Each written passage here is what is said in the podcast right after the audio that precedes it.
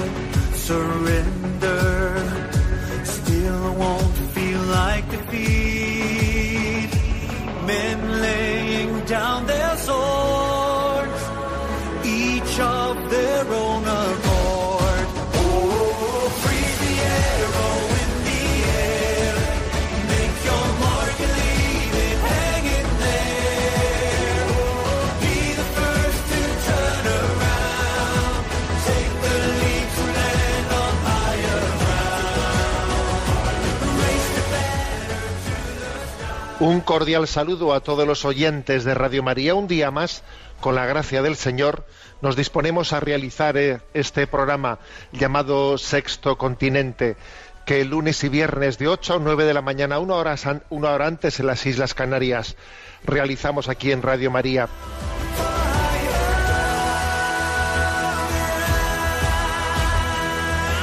Quiero comenzar este programa compartiendo con vosotros una serie de datos que son pues una auténtica esperanza ¿eh? en medio del contexto en el que vivimos.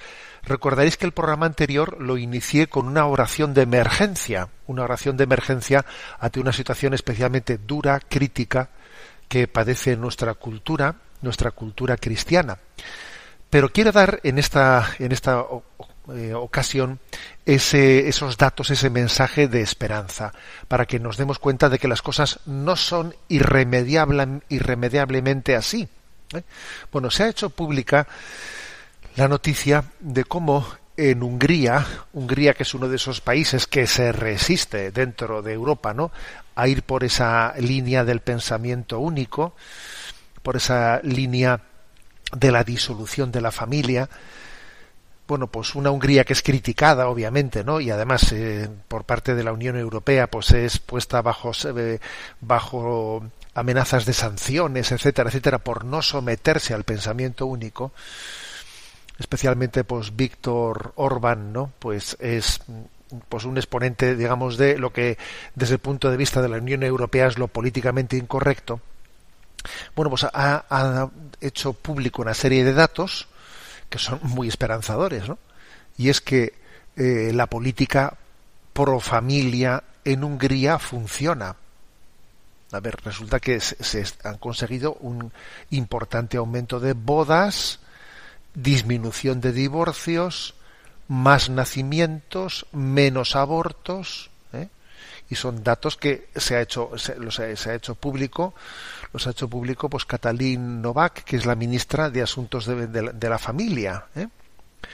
bueno pues eh, los fijaros hay unas 200.000 familias que han disfrutado del, de los planes de protección no el más popular de ellos es el subsidio para niños eh, nacidos que proporciona un préstamo de sin intereses de 29.000 euros ¿eh? para parejas casadas, una cantidad que no se necesita devolver, es a fondo perdido si se llegan a tener tres niños. ¿eh? Bueno, se han construido muchos centros de guardería, se ha aplicado la exención de por vida del impuesto sobre la renta para las mujeres que tienen más de cuatro niños, eh, se han dado ayudas para la construcción de nuevas viviendas y para reducir sus hipotecas. El número de divorcios está en la tasa más baja de los últimos 60 años. ¿eh? los matrimonios están en su taxa, en su tasa máxima en los últimos 40 años, como lo oís, ¿eh? es increíble escuchar esto, que en Hungría, fijaros aquí cómo están los matrimonios, que en Hungría los matrimonios están en el máximo histórico desde hace 40 años. ¿no? La tasa de fertilidad está aumentando ¿eh? y el número de abortos ha caído en un tercio, ni más ni menos, en un tercio, o sea, un 33% de disminución de los de los de los abortos, ¿no?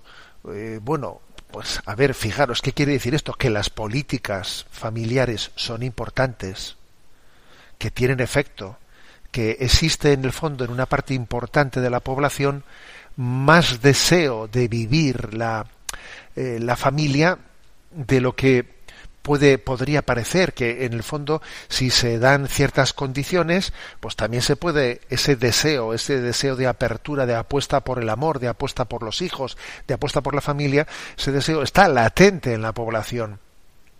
Y entonces por ejemplo hay una encuesta que dice usted tiene eh, los hijos que quería tener menos hijos de los que quería tener más hijos de los que quería tener ¿Qué suponéis que es la respuesta a esa encuesta? La gran mayoría dice menos hijos de los que quisiera tener.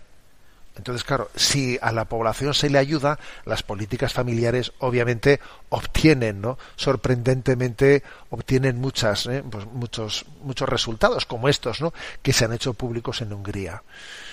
Obviamente estos datos no nos, nos los van a contar, pero a mí me parece que para eso está Radio María y para eso está el decir, hay esperanza, señores, existe una, existen políticas de apoyo a la familia que, que son eficaces allá donde se aplican pues con convicción, teniendo claro cuál es el norte al que vamos, ¿eh?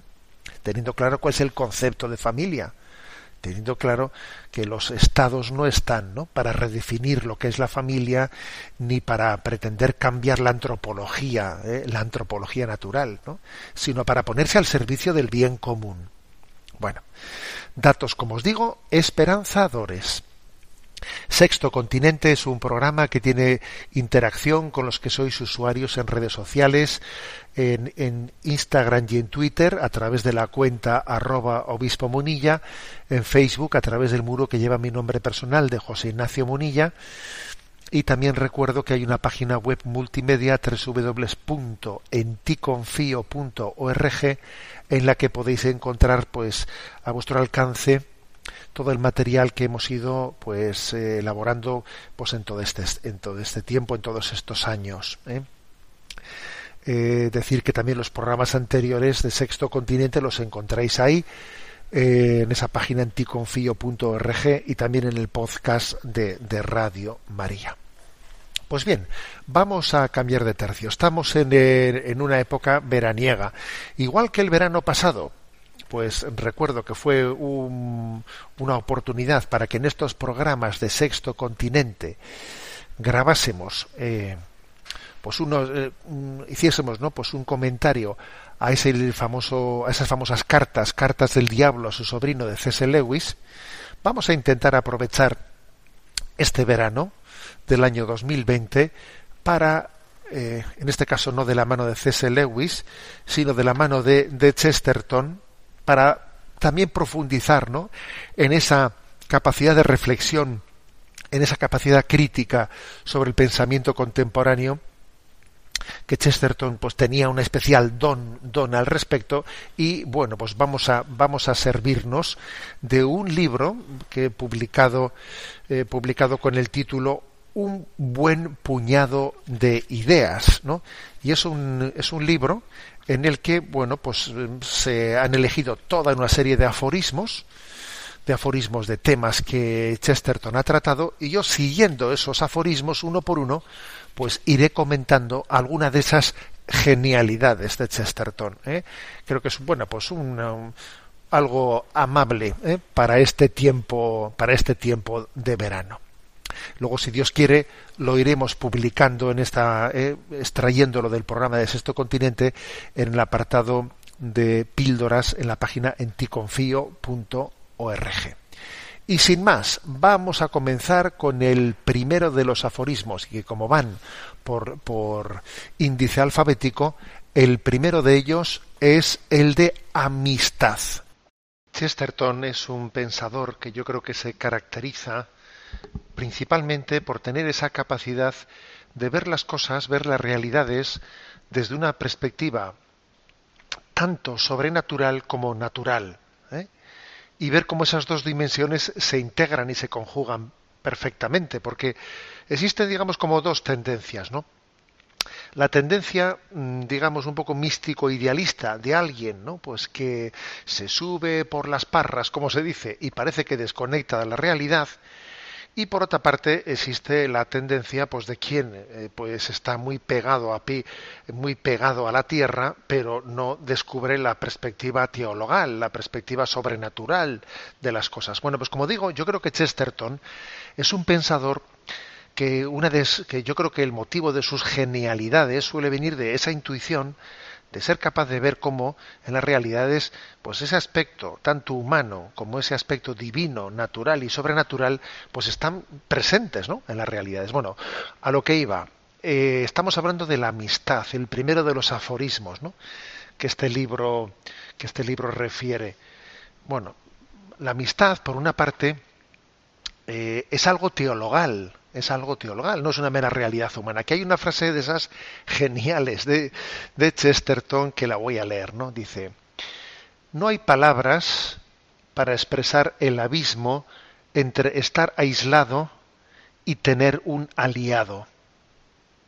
Se puede conceder a los matemáticos que cuatro es el doble de dos, pero dos no es el doble de uno.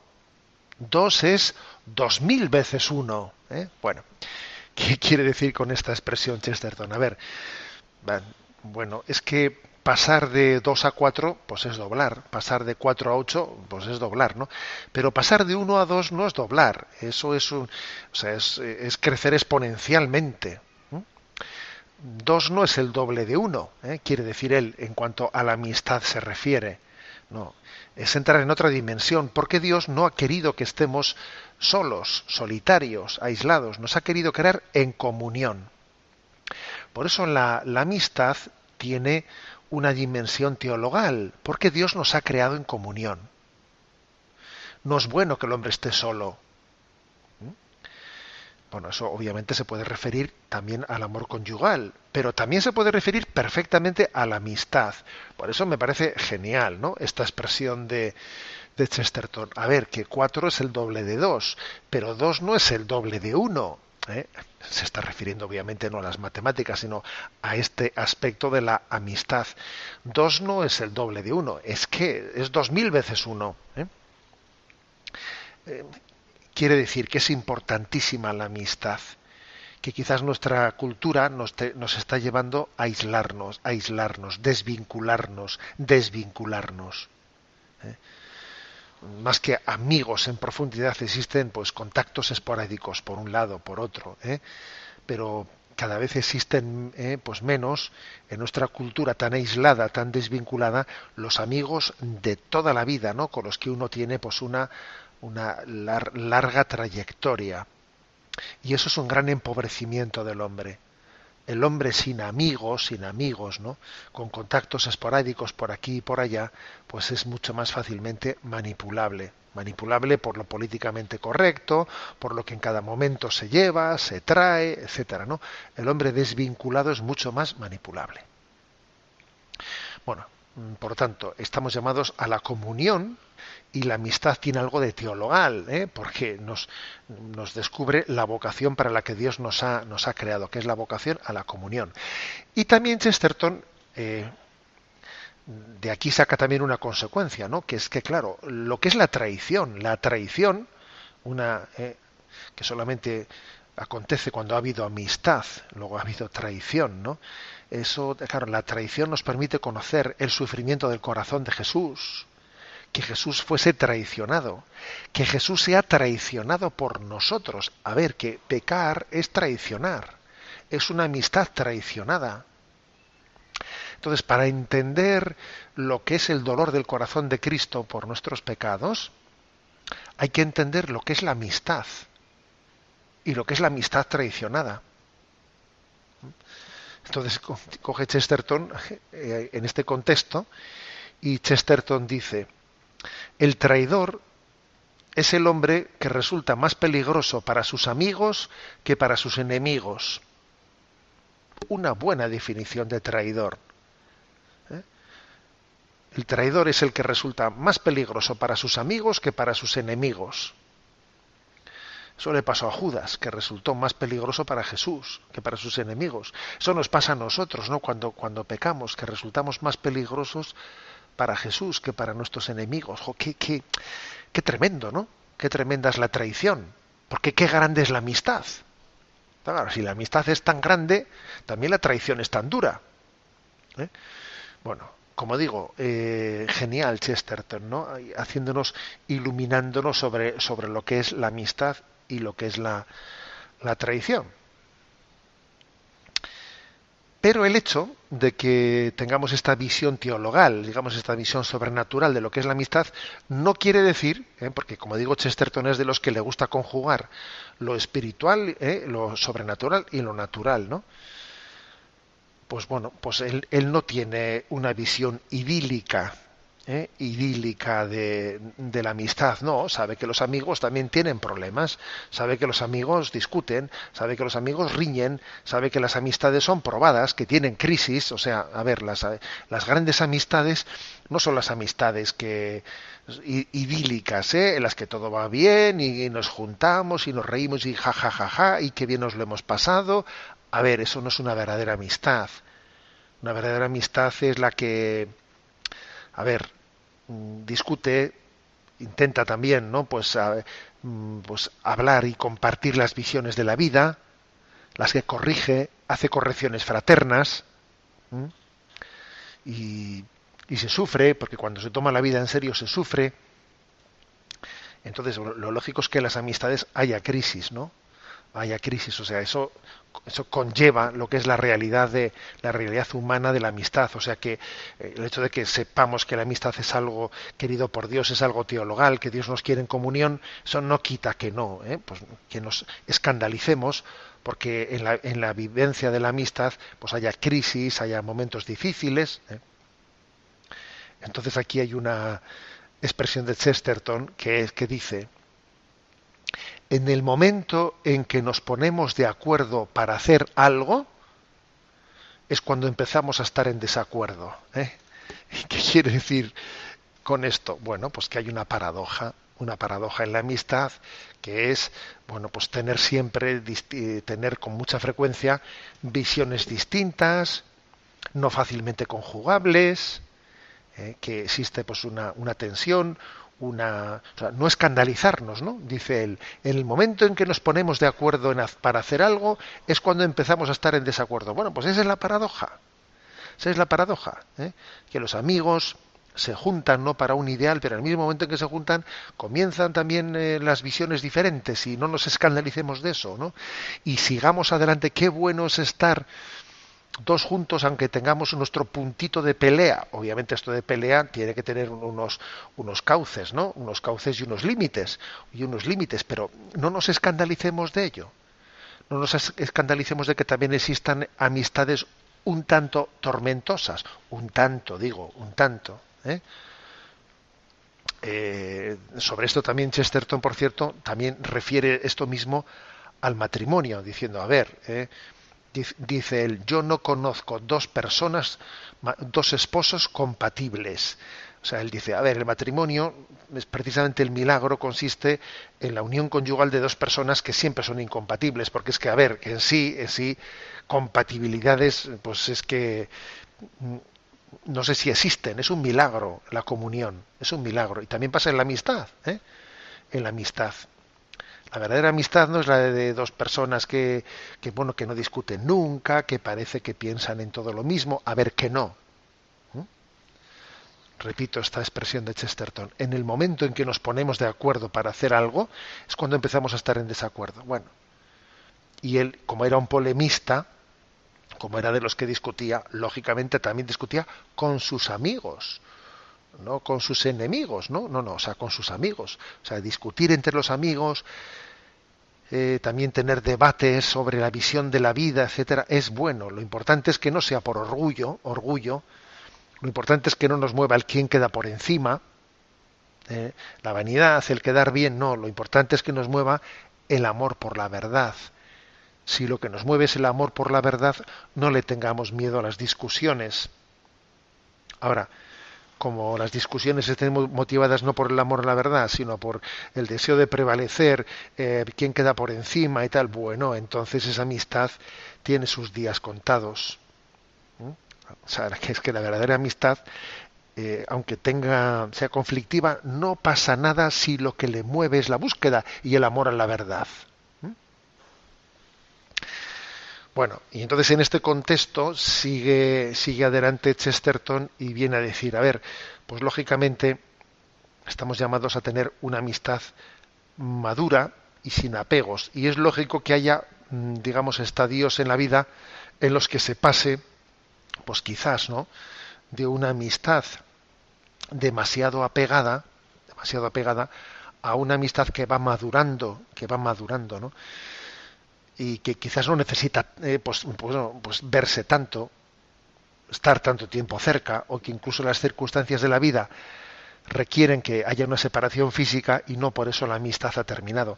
La frase de Chesterton que habla de esto dice, puede ser que los amigos deban pasar la fase en que son inseparables para poder llegar a aquella fase en que puede ser, pueden ser separados sin peligro. Claro Mira, ya sabemos que existen eh, fases en la vida en la que yo tenía un amigo de que vamos que nos veíamos que parecíamos bueno no más que novios todo, todo el día juntos no y hay otra fase en la vida en la que mira pues nos vemos poco. Yo tengo eh, yo puedo lo, digo para ir con frecuencia que que con algunos de mis mayores amigos que fundamentalmente son los que hice en el seminario no compañeros en el seminario que en el que estuve en Toledo que con los que ahora en este momento de mi vida me veo poco me veo poco, ¿no? Pero viéndome poco, incluso hablando muy poco, sin embargo yo sé que esa amistad es indestructible. ¿eh? Bueno, pues porque hemos pasado de esa fase del apego, de, ser inseparables, a saber que aunque estemos separados no hay ningún peligro, ¿no? En que esa amistad, ¿eh? bueno, pues porque nos unimos en lo sustancial y, hemos ido madurando, ¿eh? madurando, y también eso, eso acontece, o sea, la amistad madura no requiere estar continuamente al lado de la persona que es amiga tuya, pues no, ¿eh? no, es, más, es muy frecuente que las circunstancias de la vida pues vayan requiriendo, ¿no? Pues que cada uno estemos por nuestro lado y sin embargo esa amistad está a prueba de bomba, ¿no? Bueno, en resumen, que Chesterton presenta, ¿no? La realidad de la amistad, eh, pues tanto, ¿no? Desde ese punto de vista teologal, ¿eh?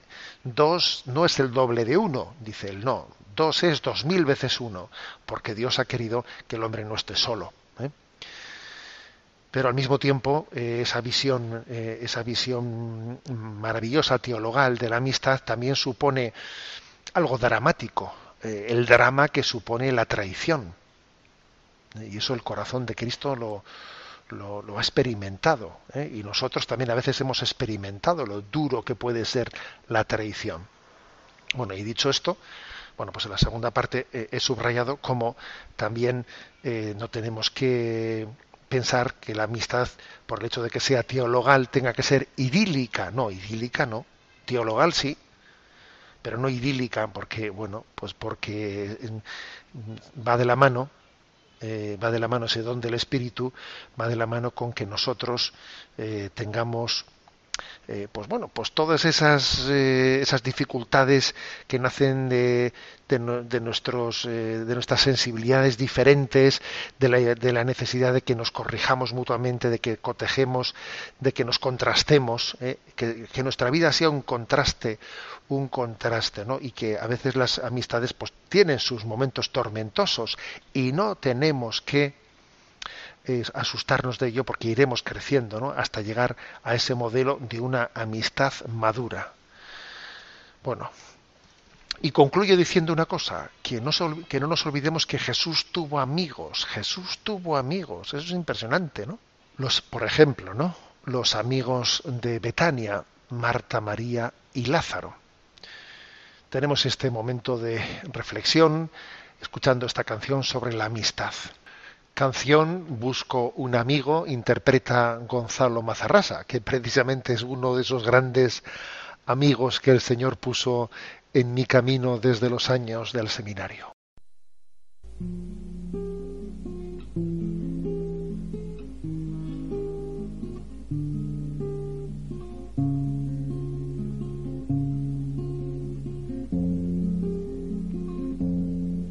Ya no recuerdo la mañana en que partí, ni tan siquiera el sol me vino a despedir. Ya no recuerdo las palabras que le dije al mundo mientras vagabundo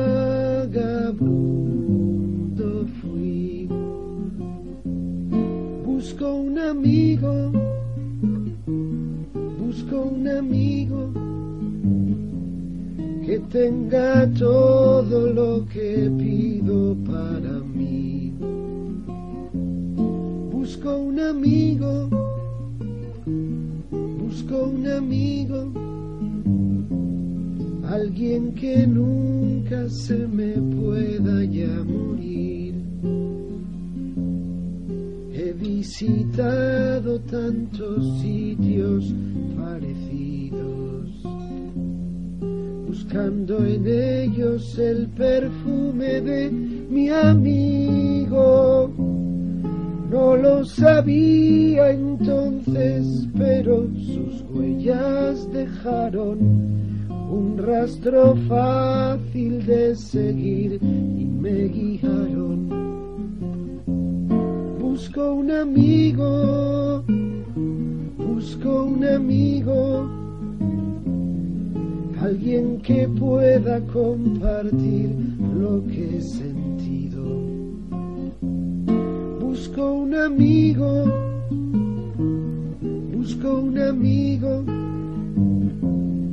he ido dejando a un lado todo por mi amigo. Últimamente le creía ya a mi lado. Y hasta me quise recostar en su costado. Y aunque sabía que estaba allí él me ofrecía más de lo que yo pedí busco un amigo, busco un amigo, aquel por quien he deseado yo vivir. Busco un amigo, busco un amigo, aunque yo sé que es él el que me busca a mí que yo sé que es él el que me busca a mí.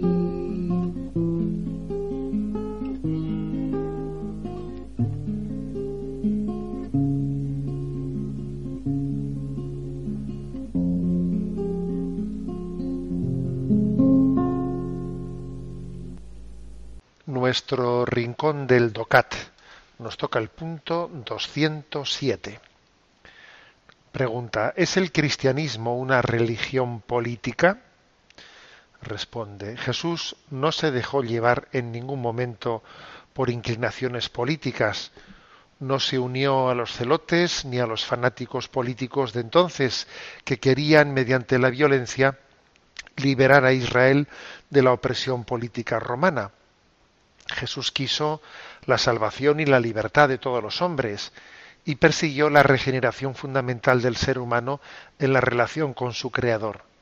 Por este motivo, su Evangelio fue algo más que política, si bien es eminentemente político tanto para el individuo como para la comunidad. Ante todo, sin embargo, se debe separar la dimensión política de la religiosa, ya que así es como lo pidió Jesús con sus propias palabras, dad al César lo que es del César y a Dios lo que es de Dios. La diferenciación entre política y religión fue una separación difícil de comprender para el mundo antiguo y lo sigue siendo aún hoy para amplios sectores del mundo musulmán. ¿eh? Bueno, esta respuesta que da a la pregunta ¿es el cristianismo una religión política? Pues merecería la pena mm, mm, seguir un poco el hilo de la respuesta para ver que hay unos cuantos matices. ¿no? El primero, decir que claramente Jesús eh, decepcionó, entre comillas, ¿no? decepcionó a quienes esperaban de él que fuese un liberador político. ¿eh? incluso, pues bueno, pues es posible que fuese el motivo eh, último, bueno, o inmediato, mejor dicho, por el, por el que Judas le entregó. bueno, pues existía una esperanza de que el mesianís, que el, el, Mesías no fuese el liberador de Israel. De hecho, cuando Jesús va a ascender a los cielos, ¿eh? Pues de repente allí dice, es ahora cuando uno, de sus discípulos dice, es ahora cuando vas a liberar a Israel de su opresión. Pero hombre, le dice, le decís eso a Jesús en el momento que va a ascender a los cielos, pero qué frustración, ¿no?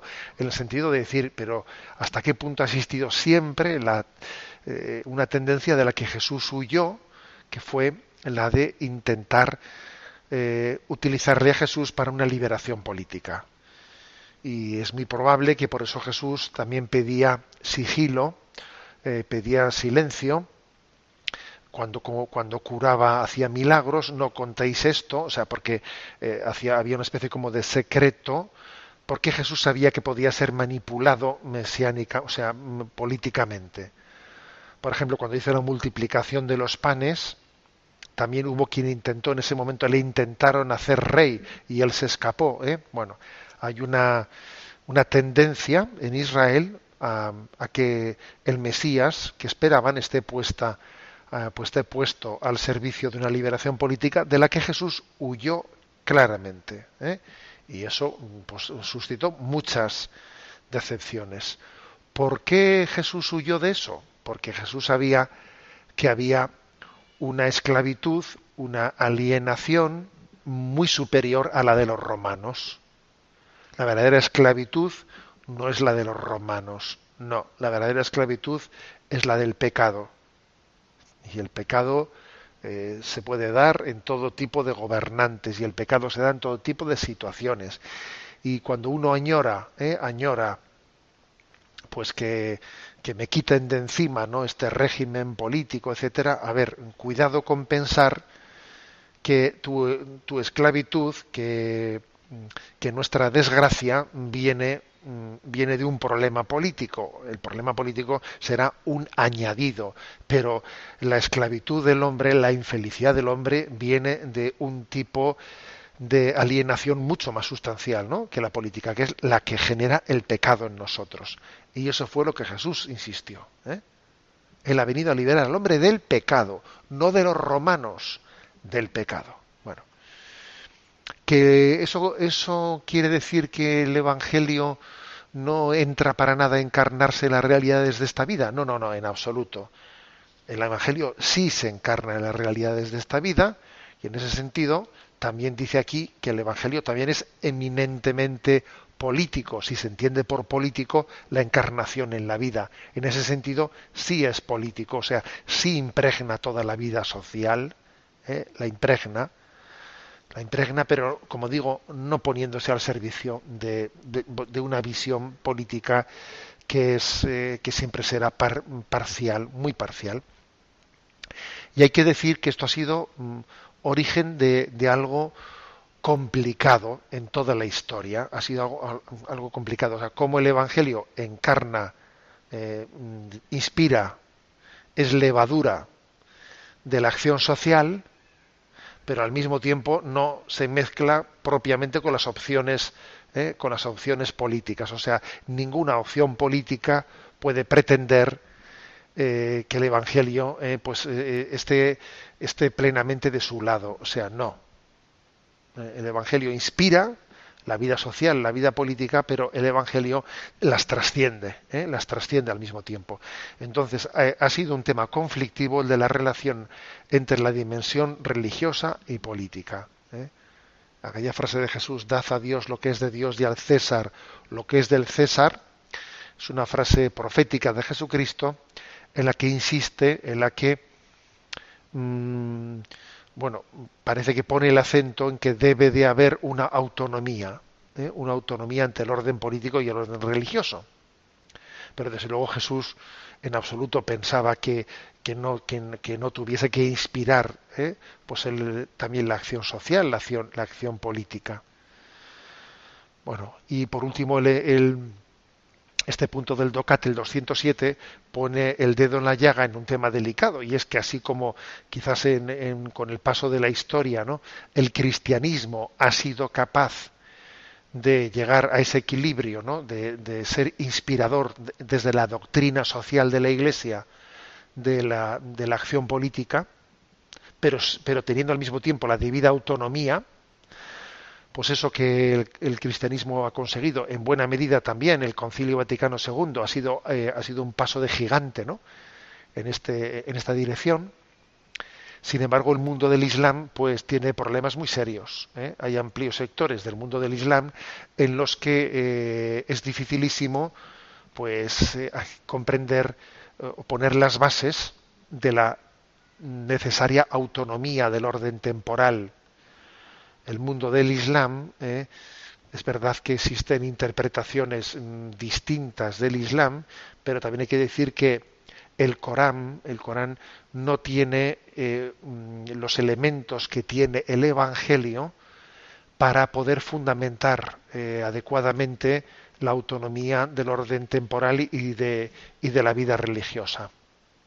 Cuando decimos autonomía no quiere decir que no tengan nada que ver una con la otra, ¿eh? Ojo, en el cristianismo, repito, eh, el Evangelio inspira la vida social y política, y eso es la doctrina social de la Iglesia. Pero al mismo tiempo, eh, a Dios lo que es de Dios y al César lo que es de César. Sin embargo, hay que, hay que reconocer que en el mundo del Islam esto es más complicado.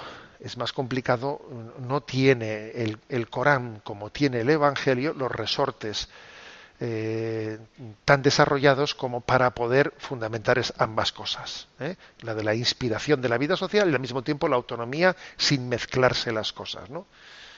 Entonces la, la charía, etcétera, esa especie de pretensión de que haya una ley religiosa que se convierta en ley civil, en ley civil, pues es un problema. Eso es un problema muy serio porque, porque hay una parte del Islam fundamentalista que aspira a que la ley civil sea la misma ley religiosa instaurada como ley civil. Y claro, pues es verdad que, que hay otras ramas del Islam moderadas que no pretenden esto, ¿no? Que no pretenden tal cosa, pero, pero claro, el asunto está en que en el, en el Corán las cosas no están tan fundamentadas, o sea, esa autonomía del orden temporal religioso no está tan fundamentada como está en el Evangelio. Es que el Evangelio es una, bueno, pues eso, es palabra de Dios, ¿qué queréis que os diga? Es palabra de Dios, ¿no? Y por eso, pues eh, es, es normal, es comprensible, siendo palabra de Dios el Evangelio, pues que que, en el cristianismo se haya llegado, ¿no? Sí, con todos los tropezones históricos que haya habido, pero se haya llegado pues a entender lo que es la inspiración del evangelio de la vida social y al mismo tiempo su debida y necesaria autonomía para no mezclar las cosas. Y bien, cambiando de tercio y haciendo un breve comentario del evangelio que ayer se nos proclamaba, ayer domingo 14 eh, del tiempo ordinario en el ciclo A, Hemos escuchado ese, esas palabras de Jesús que tantas veces, ¿no? Hemos meditado, venid a mí los que estáis cansados y agobiados, que yo os aliviaré. Bueno, son palabras que están dichas en el comienzo de un tiempo estival. Bien es verdad que este año, eh, pues eso no sé yo, no sabe uno cuándo comienza el verano o si ya hemos tenido un verano adelantado, ¿no? Con ese confinamiento. Pero en cualquier caso, Sí que es cierto que esa palabra de Jesús, que es una invitación a descansar en Él, es todo un reto, todo un reto, porque el gran problema no es que no podamos descansar porque no tenemos tiempo, no, el gran problema es que no sabemos descansar. Y la gente se va de vacaciones y puede volver más cansada de lo que ha ido, porque, fijaros bien, el motivo principal por el que nos cansamos, el motivo principal que nos cansa, porque nos cansa, la causa principal de nuestro cansancio es nuestra falta de confianza en Dios. Lo que nos cansa es el agobio de la vida, eh, pensando que la vida la llevo yo, llevo yo el peso de la vida sobre mis hombros. Eso es agotador. Eh, pues eso, la impaciencia de y la angustia que las cosas me salgan bien, que salgan como, o sea, esa esa tendencia que tenemos, ¿no? A, cre a creernos, a creernos Dios, ¿eh? a creernos Dios es agotadora. Cuando el hombre se cree Dios, vamos, es que se queda extenuado, extenuado, ¿no? Porque no puede llevar ese peso, no lo puede llevar. O sea, eso tiene que ser descansado, puesto en manos de Dios, ¿eh? Puesto en manos de Él. E, este es el principal motivo del cansancio del hombre. El no saber confiar, el no saber poner las manos en manos de Dios, el no saberse instrumento, el no percatarse de que Dios lleva su historia. Dios lleva el hilo de su historia y él, bueno, tiene que hacer las cosas y luego dejarlas en manos de Dios. Lo que decía San Ignacio, ¿no? Haz las cosas como si dependiesen de ti, como si dependiesen de ti, pero luego espera y confía sabiendo que dependen de Dios. ¿eh? Bueno, pues las dos cosas. ¿eh? Ese es el motivo principal de nuestro cansancio, repito. ¿eh? Bueno, bueno, pues esta canción que, que escuchamos, esta oración que escuchamos, nos invita, venid a mí los que estáis cansados y agobiados, Jesús, pero enséñame a descansar en ti, enséñame a dejar mis cosas en tu corazón, a ponerlas en ti, a reclinar mi cabeza en ti y a descansar.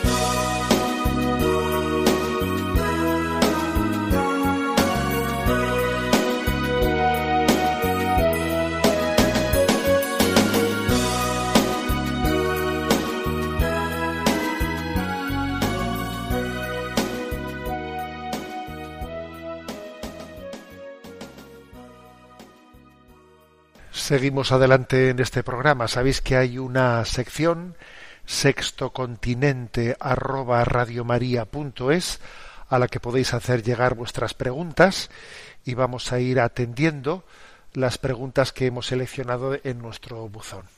Adelante con la primera de las preguntas.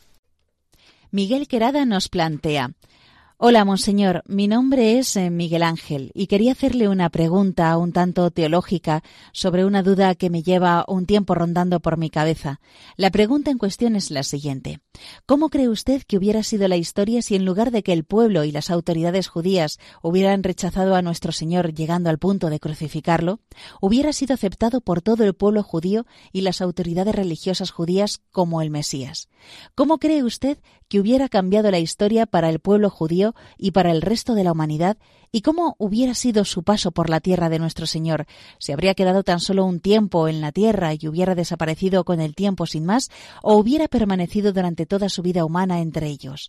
Y la otra pregunta sería, el Señor sabía desde el momento en que se iba a encarnar en las entrañas de María que había de ser sacrificado como víctima de reconciliación ¿O cabía dentro de él la posibilidad de que fuera aceptado como Mesías por el pueblo judío y por tanto no hubiera hecho falta ofrecerse al Padre como víctima de reconciliación? Muchas gracias, reciba un cordial saludo.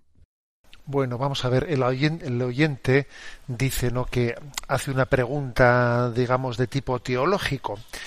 Pero voy a decir que en realidad no es tanto una pregunta teológica, porque la teología es aquella que parte que parte de los datos ¿eh? de la Sagrada Escritura, de los datos revelados. ¿eh?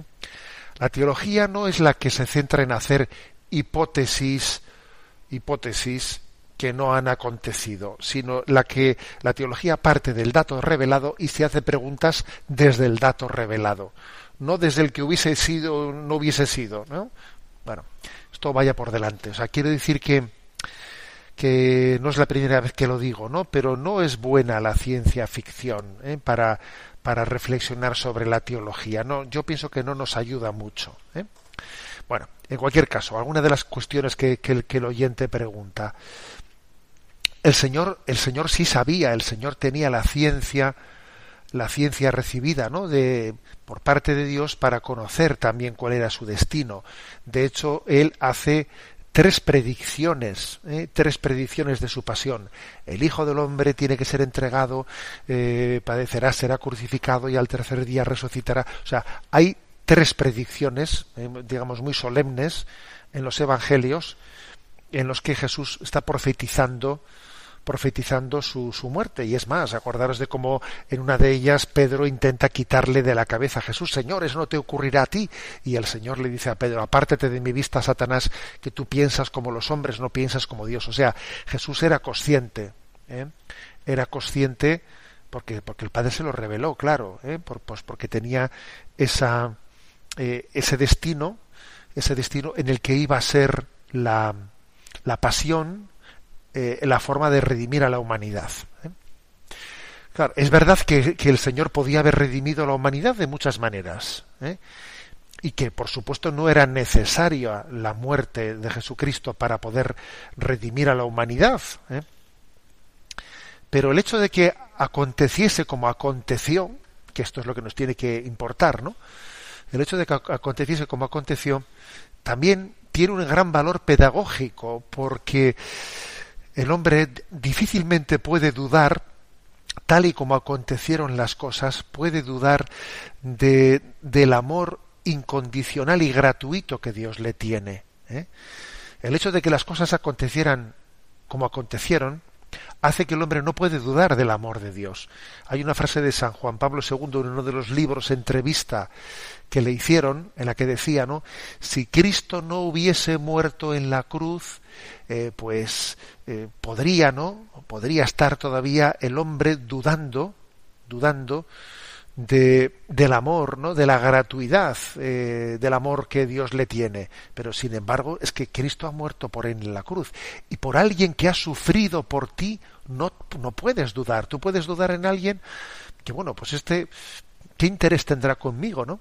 Como por ejemplo cuando Adán y Eva les dice les dice el Señor mirad, aquí estáis en el paraíso, eh, no comáis de este árbol, entonces comienzan a, dudar. Claro, ¿este por qué nos ha dicho que no comamos de este árbol? ¿Por nuestro bien o por el suyo? Y empiezan a dudar de Dios, ¿no? Pero claro, dudar de alguien que ha sido crucificado por ti, ya es que eso ya, ¿eh? eso ya es de aurora boreal.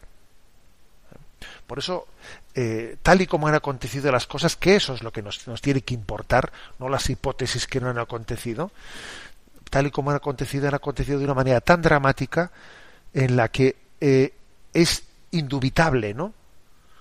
El, el amor gratuito que Dios nos tiene.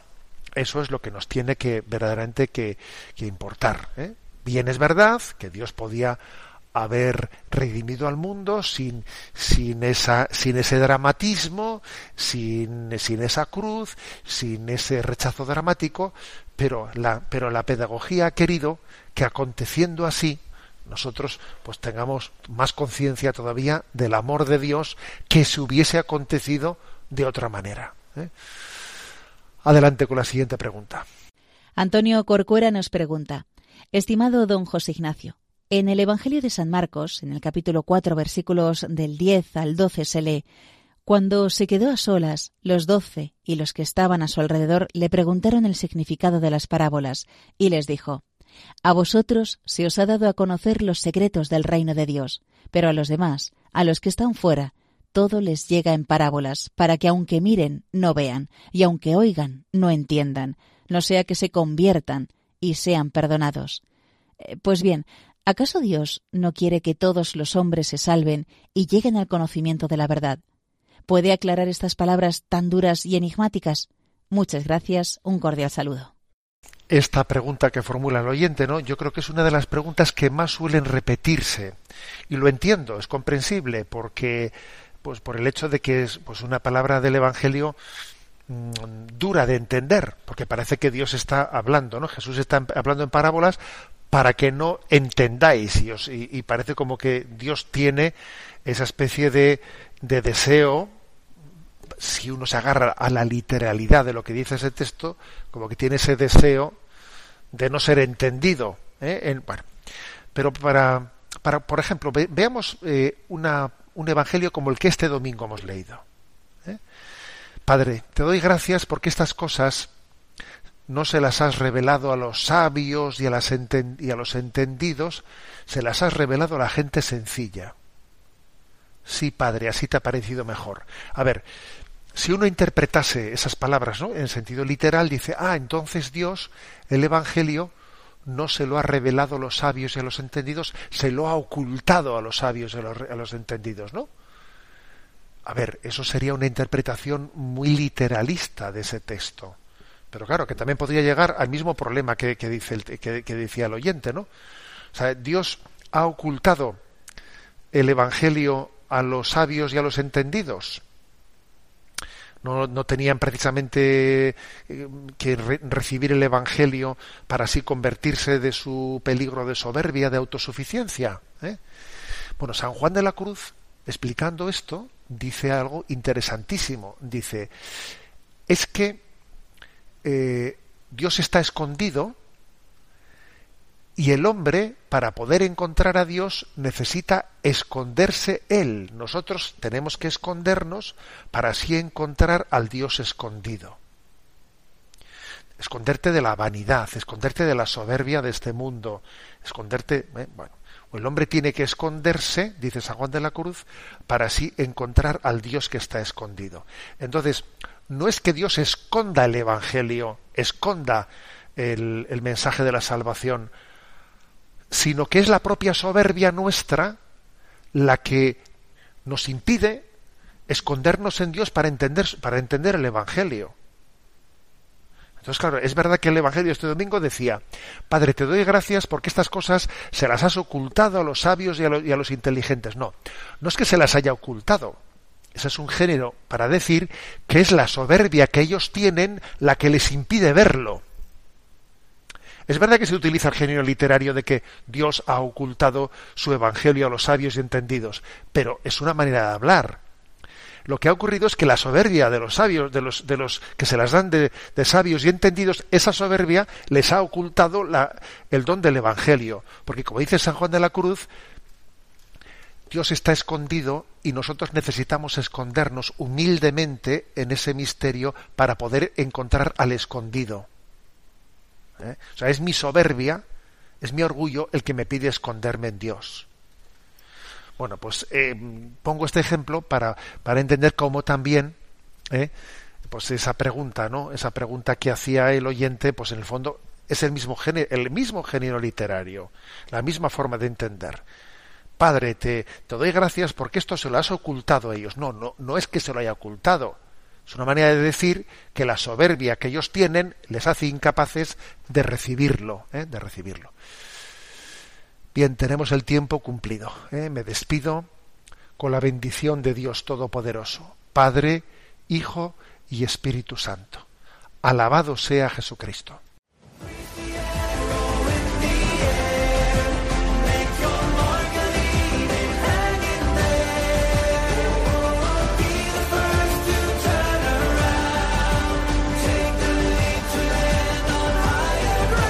Así finaliza en Radio María, Sexto Continente, un programa dirigido por el obispo de San Sebastián, Monseñor José Ignacio Monilla.